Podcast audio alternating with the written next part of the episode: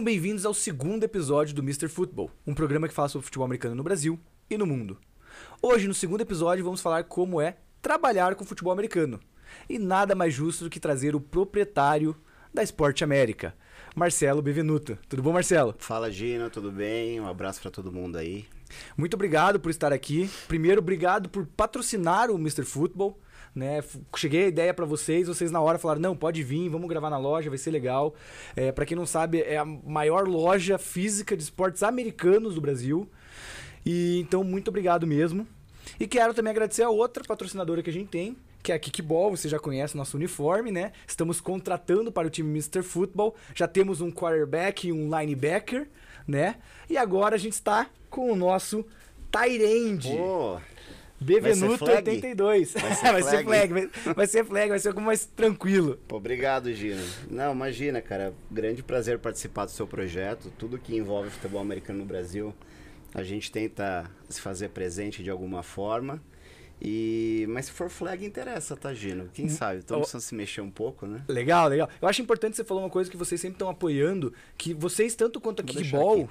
Eles sempre estão apoiando de alguma maneira o esporte crescer no Brasil. Isso eu acho muito legal. É, o futebol americano, ele. Acho que da, da época que eu comecei a praticar e me envolver, faz 14, 15 anos, a gente vê uma mudança gigantesca, né? Em vários fatores, desde organização, acesso ao produto, conhecimento do jogo por parte de quem pratica. E acho que isso só acontece com iniciativa de diversas empresas, né? Desde uma empresa que não tem nada a ver com futebol, mas apoia o esporte de algum jeito, desde um colégio que começa a, a colocar modalidades de futebol como brincadeira para as crianças e até a iniciativa de empresas direcionadas para o esporte.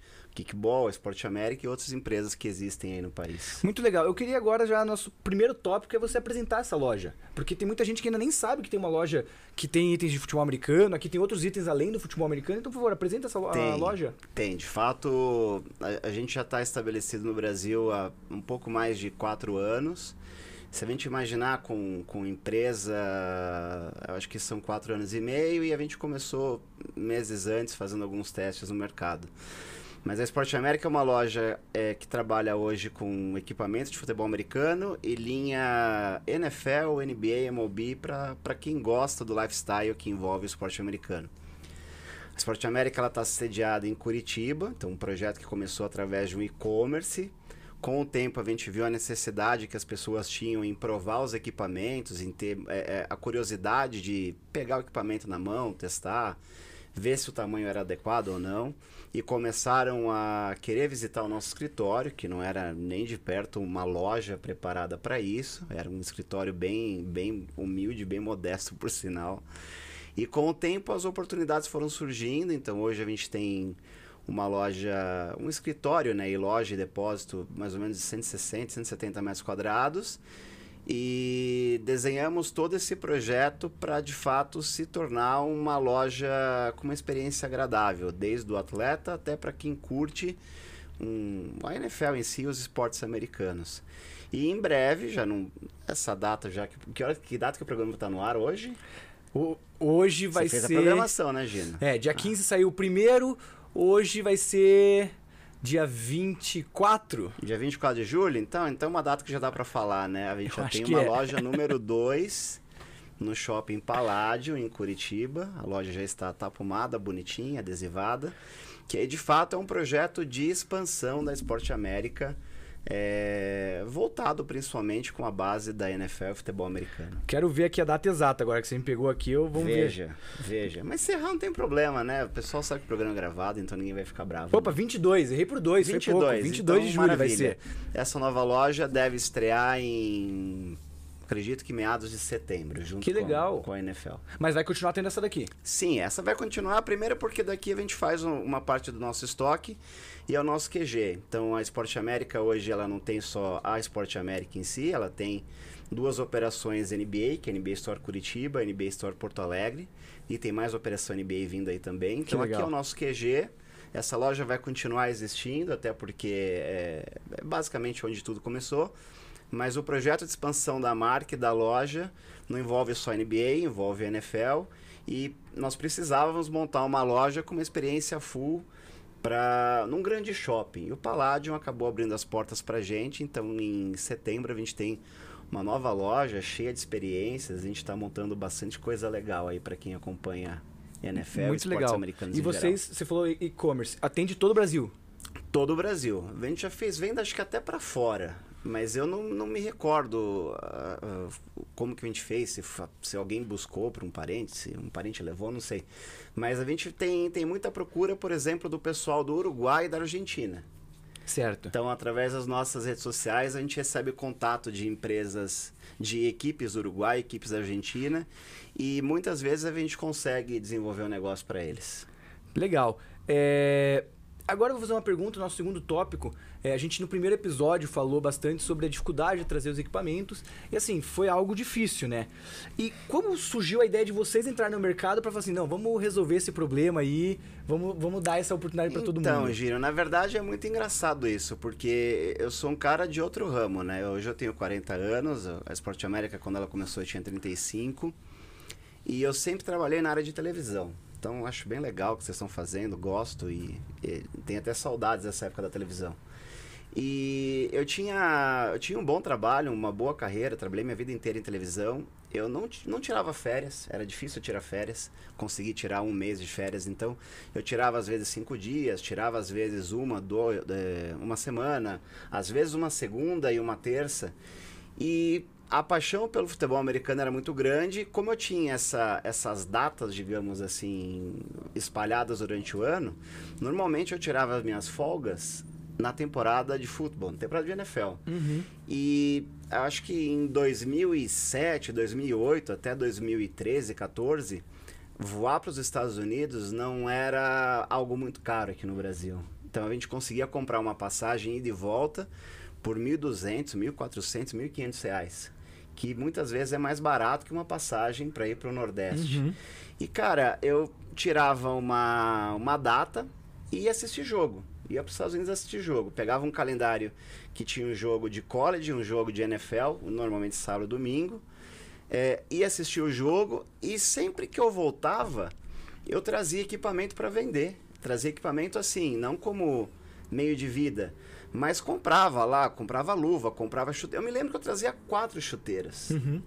Então, normalmente, os amigos que jogavam com a gente falavam: Pô, Bevena, quando você vai viajar? Eu vou tal dia, me traz uma chuteira? Trago. Pra ajudar, né? E a gente trazia, o valor era simbólico, não tinha é, margem de lucro. Para dizer que não tinha margem de lucro, eu calculava assim: ah, 20% do custo. Uhum. Para pagar minha passagem aérea que eu fui viajar. E aí isso virou um hobby, cara. Virou uma coisa. Eu ia quatro, cinco vezes por ano assistir jogo, trazia as coisas. E uma hora da, da minha vida que eu já estava, é, no português, claro, de saco cheio do mundo corporativo, de televisão e tudo mais, o mercado mudando muito com a internet, eu falei, poxa, eu preciso achar outra coisa para fazer, para viver, né?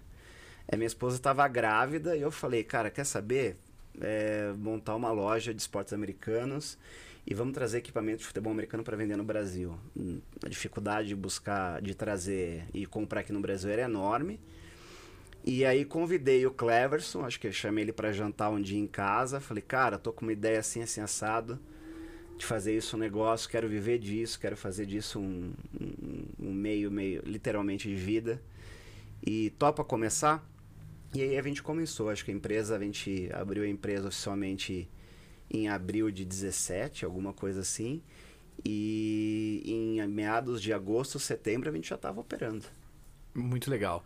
É, falar agora algumas dificuldades, né? Trabalhar com esse mercado. É, por exemplo, eu gosto de falar sobre até o que aconteceu comigo quando eu cheguei dos Estados Unidos. Eu, na verdade, eu ainda jogava num, numa escolinha, né? Que o, o Adam Bochanueve, o jogador de futebol americano, seleção brasileira tudo, tinha, que era o Archers. Então, assim, eu vim sem expectativa de jogar. Então, eu comprei o, o shoulder que tinha, que é o protetor, a ombreira que tinha lá no mercado, que eu achei que era mais barato, coloquei e eu tenho certeza que a minha primeira lesão que aconteceu no, na clavícula foi porque eu não tinha equipamento correto. E eu acredito que isso deve ser algumas das dificuldades. Tem muita gente que vem pedir e nem sabe o que está comprando? Tem, cara. E aí acho que é muito uma questão cultural, né? O futebol americano é. A gente. Vamos, vamos chamar de especialista, né? Uhum. Não é querer ser mais o que a gente faz no dia a dia, mas a gente se tornou especialista Sim. naquilo que a gente vende. Então, se eu vendesse, sei lá, bobina para caixa d'água, eu ia ser especialista nesse produto. A gente vende equipamento de futebol americano, a gente tem que ser especialista no que a gente vende. E, de fato, é, há uma desinformação muito grande por parte de quem pratica o esporte. É, a gente já viu casos, por exemplo, das pessoas usarem no helmet, o capacete, uma proteção com casca de ovo. A, a, proteção da parte de dentro ela estragou por algum motivo, ela danificou, ela estourou. As bolsas de ar que tem o capacete estouraram. Além das bolsas de ar, há, um, há uma outra parte de absorção de impacto, normalmente de borracha, um composto de borracha. Isso se rompeu, o cara não tem grana para comprar um equipamento novo ou não acha a peça de reposição no mercado com tanta facilidade, ou é muito cara uhum. para o bolso dele, e ele improvisou com improvisou com meia, com, com, com, com casca de ovo, passa uma fita, cola e vambora. Então a, o improviso é muito grande por parte dos atletas. E a, qual que é o lado que eu vejo isso? Cara, a paixão da galera que joga é muito grande. O cara, ele entra no esporte, se ele cai num time com alguma estrutura, ou, e não estou falando de um time grande como o Croco, HP, Storm, Spectros, Rex, não. Estou falando de um time comum. Se ele cai num time comum, que tem uma estrutura de treino, que tem uma sequência, e ele acaba pegando gosto pelo esporte, ele vai querer jogar. E o que, que ele precisa para jogar, para começar? Ele precisa de um capacete e um shoulder pads. Uhum. Ou então ele vai jogar flag, ou então ele vai treinar sem pads e sem helmets, que foi quando, como a gente começou. E esse cara vai comprar o que tem, Gino. Ele não vai se preocupar se o tamanho está adequado. Então, é normal você ver um caminhão andando na rua com um pneu de Uno? Não. No futebol americano é. É, é normal verdade. você ver uns caminhão andando com um pneu de Uno, com um pneu de bicicleta. Então a galera improvisa demais. Eu acho que o maior, a, a maior dificuldade que a gente encontra é a falta de conhecimento do praticante para comprar o equipamento adequado. E tem uma coisa que, assim, como que eu vou falar isso sem parecer, sem sacanear a galera? Mas a galera é preguiçosa. Uhum. Um esporte que precisa de tanto estudo tem muita gente preguiçosa. Então, por exemplo, hoje no nosso site a gente tenta deixar o site com filtros por posição, por tamanho de produto, por tipo de produto, e a galera tem preguiça de procurar. Então ela acaba comprando o que é mais barato, ela acaba comprando o que ela acha que é adequado. Eu acho que o primeiro ponto para o futebol americano ser mais forte, mais seguro, mais sério, é o conhecimento, né? O conhecimento de quem dá treino, de quem pratica, de quem vende produto de quem.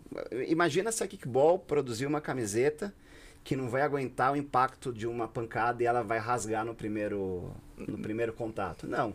Ela tem que se preparar, ela tem que estudar, ela tem que desenvolver um tecido diferente do soccer para o futebol americano. Se ela fizer uma jersey de basquete, vai ser outro material. Então isso faz parte da preparação para o esporte. Uma né? coisa que você falou que eu achei muito interessante que é dos técnicos, né? É... Ah, os técnicos também tem que falar. Eu tô lembrando agora que é obrigado hoje em dia usar o Seven Piece, para quem não sabe, é as sete peças de proteção que a gente usa na calça. E eu lembro que a gente jogou com alguém que tava usando uma Havaianas. Você Sim. conseguia ver que era Havaianas. Então, Sim, assim, já aconteceu. O é, cara o improvisou. Técnico, é, o improvisou e o técnico deixou, né? E assim, ele não pensa que isso é uma questão de segurança para ele.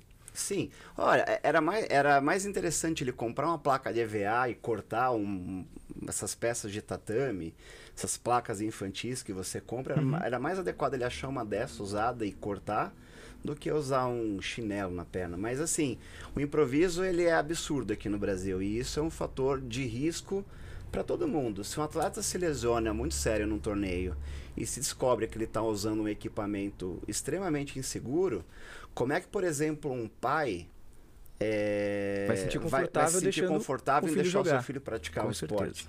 Então é uma coisa que vem de base, vem de baixo. A gente tem que procurar se informar melhor sobre os produtos. Então, falando sobre isso, até sobre equipamentos e tudo mais, eu quero falar sobre os equipamentos, né? Existe diferença, como você falou, por posição.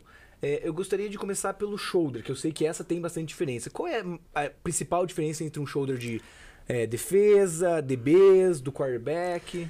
Gina, existe muita questão técnica e a melhor maneira de mostrar era estar tá com o equipamento em Sim, mãos claro. aqui e, e, demonstrando. Mas, por exemplo, vamos falar de jogadores de linha, linha ofensiva, defensiva, jogadores de muito contato, que a gente vai, vamos chamar de power players. Uhum. Esses caras, por terem muito contato, é, o tipo de shoulder acaba sendo diferente. Então, por exemplo, um power player, um linebacker, que, que é indicado para um linebacker? Um shoulder levinho? O peso do shoulder em si não é a questão. Uhum. Porque tem hoje produtos muito leves que protegem muito mais do que produtos que parecem ser mais fortes ou pesados. Mas normalmente é um shoulder pad de fivela. Normalmente ele tem é, uma, vamos chamar de armadura que abraça um pouco mais Uhum. a parte aqui do, do, ombro, que é onde você falou que teve uma, uma lesão. Certamente você te dava muito tackle com essa parte do ombro. Teu equipamento era mais frágil, mais móvel, ou se Uhum. deslocava perante o impacto forte, e aí não amortecia direito, isso começou a desgastar, começou a bater, martelar, martelar, até que você teve uma lesão forte. Então, a, a parte da espuma que vai dentro do shoulder pads é diferente, a mobilidade dele é diferente, a forma como ele encaixa no seu corpo é diferente, o tamanho ele é diferente. Então, é normal a gente ver, às vezes, atletas que deveriam usar um equipamento é, 3XL, 2XL, usando um equipamento L. E aí ele fica com aquele shoulder alto, apertadinho, desencaixado. E a hora que ele dá uma pancada, ele não tá batendo onde deveria bater no equipamento, tá batendo aqui o, o- a parte do osso do ombro é, direto no capacete. E vai ter lesão.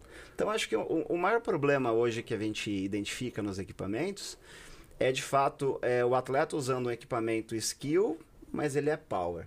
Um equipamento skill, qual que é a maior diferença? Ele normalmente ele vai ser mais flexível. Então, é um equipamento de um receiver, ele tem que permitir mais mobilidade nos braços, ele tem que ser um equipamento de fato leve, ele tem que ser confortável na parte do peitoral, não pode estar te espremendo. Se você vai receber uma bola alta, você tem que ter 100% de mobilidade para levantar os braços e pegar essa bola. Então, um equipamento, por exemplo, de um OL, ele já é diferente. Ele já vai travar um pouquinho mais.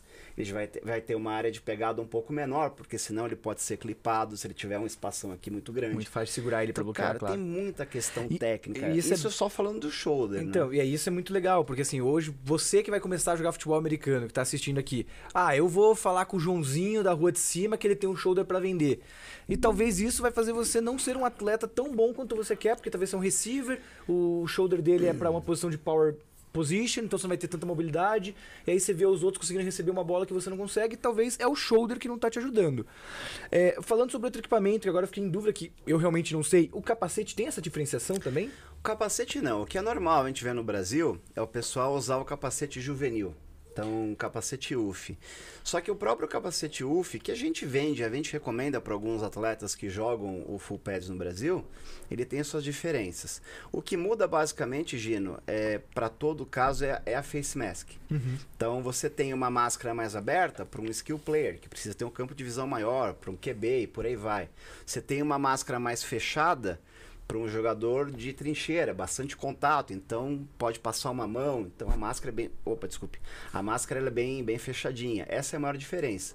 O que acontece no caso dos capacetes é, principalmente, vou imaginar o seguinte, o impacto de um, talvez um high school nos Estados Unidos seja muito maior do que o impacto que a gente joga aqui no adulto.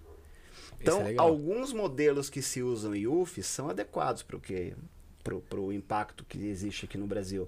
Agora, tem modelos que a parte interna dele é totalmente é, inapropriada para o que se usa aqui. Então, é, a maior diferença que a gente vê em capacetes por posição é na máscara, é no tipo de capacete, se ele é adulto, se ele é juvenil ou se ele é infantil. E aí que a galera tem que tomar cuidado. Nem sempre o barato é o, é o que vai resolver o seu problema. Até porque você tá protegendo a parte mais importante do seu corpo nesse Exato. momento. Eu acho que hoje, de todo mundo que pratica futebol americano no Brasil, quem vive disso, né, do- de praticar o jogo, de recebe salário, deve ser muito pouco. Não deve, não justifica você é, não procurar investir no equipamento adequado. É igual o cara que anda de moto. Imagina o cara que anda de moto e faz trilha, faz motocross e tem atividade dele profissional de segunda a sexta. Ele vai fazer uma trilha sem capacete? Ou vai fazer a trilha com um capacetinho de bombeiro? Não vai, né?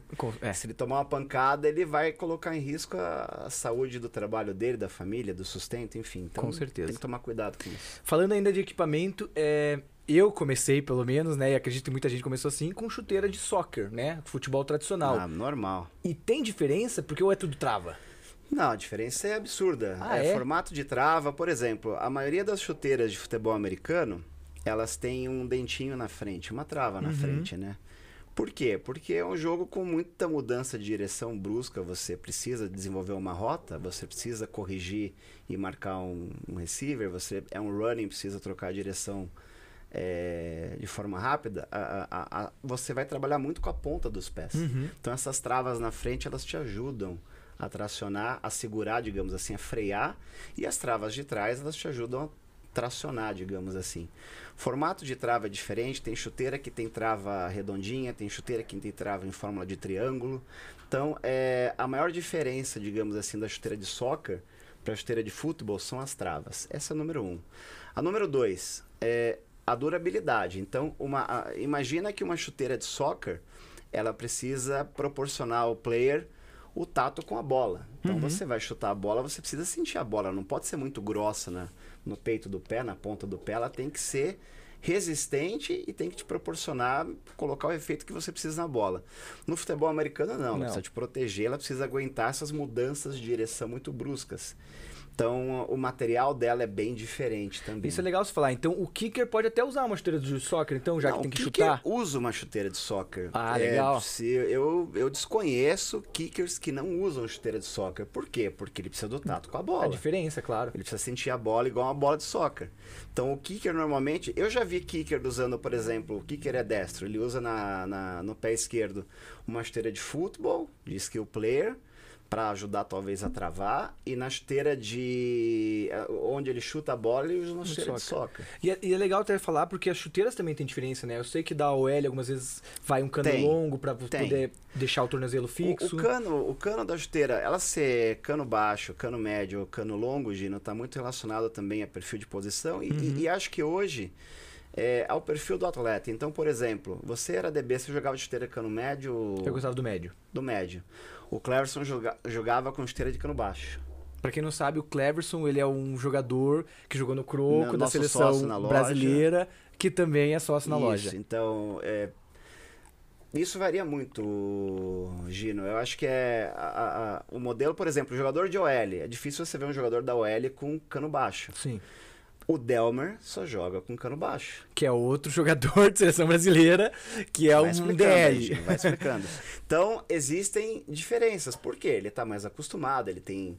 incomoda o tornozelo dele, é um machuque. Então, isso é muito. Mas então, questão assim, da chuteira, assim, essa específica para o L, essa de. Pra... Existe. Tem, Existe, tem diferença, mas e, depende é, muito da pessoa. É, é raro você ver um jogador de linha ofensiva e defensiva usar uma esteira de cano baixo. Ou ele vai usar uma esteira de cano médio ou vai usar uma esteira de cano alto. E aí existem modelos de cano alto para skill players, existem modelos de cano alto para power players. Perfeito. Então é bem diferente. Queria falar sobre uma coisa sobre é, futebol americano no mundo e os seus equipamentos. Porque eu sei que aqui na loja de vocês, vocês têm uma marca que até então não era conhecida no Brasil, que é a Champro, correto? Sim. É, você... Portuguesada Champro, né? É, então, fica a... mais fácil. E aí eu te pergunto, é, tem diferença assim, é só nos Estados Unidos que fazem equipamentos de futebol americano ou você conhece em outros lugares que fazem? Gino, o, digamos assim, vamos falar de indústria, né? Hoje a Ásia domina claro. produção massiva de diversos produtos, né? É, e no caso dos esportes americanos não é diferente, desde uma bola até um equipamento. Então existem equipamentos feitos nos Estados Unidos e a grande maioria dos equipamentos que é vendido no mercado são produzidos na Ásia. E hoje é normal, a Nike trabalha dessa forma, a Adidas, uhum. todas as marcas trabalham dessa forma. Então, existem de fato muitas marcas que não chegam ao Brasil. Então, por exemplo, se você pegar, vamos falar de outro esporte, é, existem algumas marcas de calçados na NBA que patrocinam atletas na NBA. Uhum. Clay Thompson, por exemplo, do, do Golden State Warriors, joga com uma marca chinesa. O produto é excelente. O produto é, ele vai competir em termos de tecnologia e qualidade com qualquer marca top americana, como Nike, sei lá e ele vai entregar performance às vezes até com inovação do que essas marcas têm. Então hoje existe, antes as empresas chinesas eram acusadas de copiar uhum. muito o design das marcas é, alemãs e americanas. Já existe casos do contrário. já, já existem empresas chinesas é, processando a Nike, por exemplo, por copiar o design e a tecnologia de um tênis chinês. Que legal. O tênis é do Zion, o Jordan do Zion, que está sendo lançado agora nas NBA Store, ele está sendo acusado de plagiar a tecnologia de um calçado chinês. Então, hoje, as marcas são muito grandes, Gino. É... O que a gente busca trazer para o Brasil é uma marca que seja aceita no mercado, não só nos Estados Unidos, mas também no Reino Unido se usa muito champro. Que ela seja acessível para o público no Brasil. Isso é importante. Porque o câmbio interfere muito na marca que a gente traz e que ela tenha qualidade acima de tudo. Entenda uma coisa, não é porque a marca é desconhecida que ela é ruim. Não, você pode não conhecer a marca. Mas hoje acho que a gente já superou essa questão da shampoo e a gente tem muitos atletas usando a, shampoo, a gente tem bolas da shampoo suprindo o mercado, principalmente bolas IUF. As equipes femininas, muitas equipes femininas usam as nossas bolas. Por quê? Conheceram o produto, viram que tem qualidade e tem preço. Se você me perguntar, ah, mas vocês querem trazer mais produtos das marcas XYZ, a gente quer trazer de todas. Mas na hora que a gente coloca o produto é, com, com preço para quem, quem vai comprar, isso interfere. Interfere. E é isso que o pessoal também precisa entender no Brasil. Nem sempre determinados produtos é acessível. Igual carro, igual placa de computador, igual qualquer mercado que a gente trabalha. Legal. Agora estamos chegando no nosso Two Minute Warning. Quem já assistiu o primeiro episódio sabe que é o nosso jogo, né? Aquela hora que a gente não viu nada e tá chegando surpresa agora. vai ser a pressão, vai ser a pressão aqui. E então como vai funcionar? Eu vou fazer uma pergunta pro nosso convidado e ele tem até dois minutos para conseguir responder. Vou ser sincero que como eu sabia que ele tinha loja, ele viu muito da questão dos times da NFL, eu fiz uma pouco mais difícil dessa vez. Qual é a pergunta? A pergunta é simples. Quantos animais tem no nome de times da NFL? Então, assim, animais? Animais. Tipo, então, Chicago Bears. Isso, perfeito. Tá. Não vai valer o Cleveland Brown, por exemplo, porque o mascote é um animal. Então, um cachorro, né? Isso. Então tem que ser é, os que tem no nome, perfeito? Então vamos lá. Preparado? Vamos lá, Gina. Dois minutos, valendo. Uh, Ravens, certo. Bears, hum, Falcons. Caceta, Gino. Broncos, Dolphins, Panthers, Jaguars, Bengals. Quantos já falei? Já falou sete. Tem quantos, mais ou menos? Deixa eu pensar. Deve ter uns 12, 13. 15, vou dar, vou dar 15, essa dica. Então Olha aí na loja, tem na loja. Metade. Vamos lá. Eu olhei o Milwaukee Bucks, não é? Esse aí é da NBA. Cara. Eagles. Hum, Bengals eu falei, Browns eu falei. Hum, caceta, Gina, desculpa. Imagina! Seahawks. Cardinals. Deu dois minutos, parou. Quantos eu falei? Você falou aqui no total de nove, correto? Aqui nove. me ajuda aqui, estão me ajudando. É, eu vou passar aqui. Atlanta Falcons. Falcons eu falei? Falou. Arizona Cardinals. Falei. Baltimore Ravens. Um Falei. que é difícil porque tem dois animais, mas um animal é a cidade. Buffalo Bills. Putz, aí esse é difícil. Carolina Panthers. Chicago Bears. Cincinnati Bengals. Denver Broncos. Detroit Lions. Lions. Lions eu achei que você ia conseguir lembrar. Pô, não lembrei. Indianapolis Colts, que pra quem não sabe, Colts também é um tipo de uma raça de cavalo. Sim. Jacksonville Jaguars. Los Angeles Rams. Putz, verdade. Miami Dolphins, Philadelphia Eagles e Seattle Seahawks. Não, Ah, mas foi foi bem, bem. foi bem, foi Eu acho que bem. eu falei mais, que É, agora eu vendo aqui, eu acho que foi mais. Ah, não falei Rams, não falei Colts, não falei Lions. É. E não falou também o, o Buffalo Bills. E não falei Bills. Então, Então- são 15, eu falei 11. Tá ótimo, tá ótimo. Tá bom. Agora, depois desse touchdown que foi o nosso programa, temos o extra point, como em todos os jogos. Certo? É, e esse extra point, pra quem nunca assistiu, vem do convidado um tópico sobre o tema para gente que eu estou entrevistando. Porque até agora quem fez fui eu, certo? Certo. Então, qual seria esse extra point de hoje? Pô, vamos falar de um negócio que a gente acompanha muito, que é a- a- os comparativos NFL e NBA. Então, a Esporte América, ela hoje, ela é uma casa de esportes americanos, de fato, né? As nossas NBA Store hoje em Porto Alegre e Curitiba e as lojas Esporte América aqui em Curitiba e quem sabe 22 aí dando sequência na nossa expansão. Existem muitas diferenças entre NBA e NFL no Brasil. A NBA ela possui um escritório no Brasil com, com gente trabalhando em pró à liga, desenvolvendo parcerias, desenvolvendo negociações de licenciamento de produtos, desenvolvendo várias frentes que fazem eh, da NBA acho que um estágio muito mais avançado do que a NFL em, termos, em termos de marketing esportivo, merchandising em si. É, a gente pôde comparar isso com as nossas lojas NBA. Hoje a gente já tem uma proximidade muito grande da NFL e a gente usa muito do que a NBA faz, no bom sentido, para mostrar a NFL como que a gente pode aumentar o trabalho da marca NFL aqui no Brasil. E o que, que significa aumentar o trabalho da marca aqui no Brasil? Eu acho que é desenvolver produtos para o nosso mercado. O Brasil ele, ele tem muita dificuldade no aspecto merchandising, é, principalmente por conta dos produtos serem produzidos na Ásia, em grande maioria, e comercializados em dólar. Então, com a, com a, nossa economia um pouco mais fraca, com o dólar alto do jeito que está, algumas frentes se tornam inviáveis de se trazer ao Brasil. Então, a NBA ela é produzida aqui, por isso tem um valor... Não, não, não necessariamente. Existem, existem produtos NFL e NBA produzidos no Brasil. É, hoje, a Esporte América ela atua direto, por exemplo, com a New Era, uhum que é uma das empresas que tem uma licença global e tem escritório aqui no Brasil, a gente atua diretamente com eles fazendo parcerias para desenvolver produtos NFL para o público no Brasil, mostrando, olha, vamos para esse caminho porque esse caminho é legal de vender e produzir. Agora, se a gente pega, por exemplo, uma linha Nike oficial, a dificuldade é muito grande. Por quê? Primeiro porque a Nike no Brasil não traz nenhuma linha de produto NFL. E isso você acaba abrindo margem para quem trabalha com produto pirata, com produto falsificado. Uhum. Segundo que é, se você desenvolve um trabalho para trazer esses produtos, essa conta chega para o consumidor final. O produto hoje, uma Jersey NFL, custa 120 dólares Nossa. nos Estados Unidos. Se você faz uma simples conversão de câmbio, está falando de um produto reais. de 600 reais, mais ou menos. Você sabe que o custo do Brasil é mais alto, você sabe que esse produto vai vir de fora, vai ter que ter um custo de importação que envolve impostos, transporte, seguro, uma porrada de taxa e por aí vai.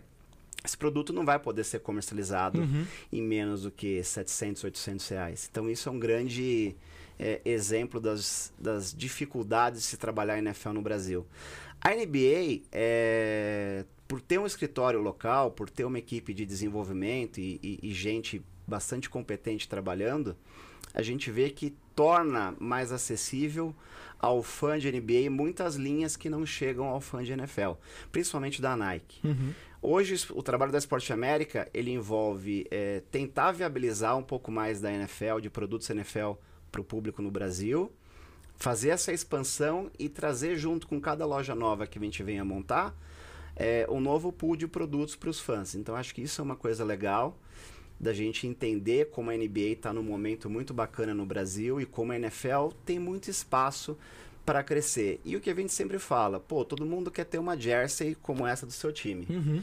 É, agora, comprar pirata, comprar produto oriundo de descaminho, comprar é, é, por comprar, não é o caminho, né? A gente tem que comprar adequadamente e mostrar para a NFL que o Brasil é um mercado potencial muito grande, muito bom e tem gente competente trabalhando para tornar isso acessível para todo mundo que gosta de futebol americano e NFL.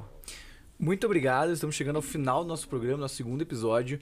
É, queria agradecer você estar aqui hoje, foi muito legal mesmo essa conversa, foi muito importante. Você que escutou aí, viu a gente no YouTube ou escutou a gente no Spotify, comenta lá no Instagram, fala o que vocês acham. Se vocês tiverem pergunta, vai lá na Esporte América, tem o Instagram deles. Eu sempre posto lá no, no Instagram para vocês poderem seguir eles e eles vão responder tudo. Tenho, tenho uma dificuldade de comprar equipamento, o que, que eu faço? Eles vão responder, correto? Exatamente. A nossa equipe é preparada para isso, né, Gino? É o que a gente faz de melhor. Perfeito. Então, muito obrigado e até a próxima. Valeu, moçada. Obrigado.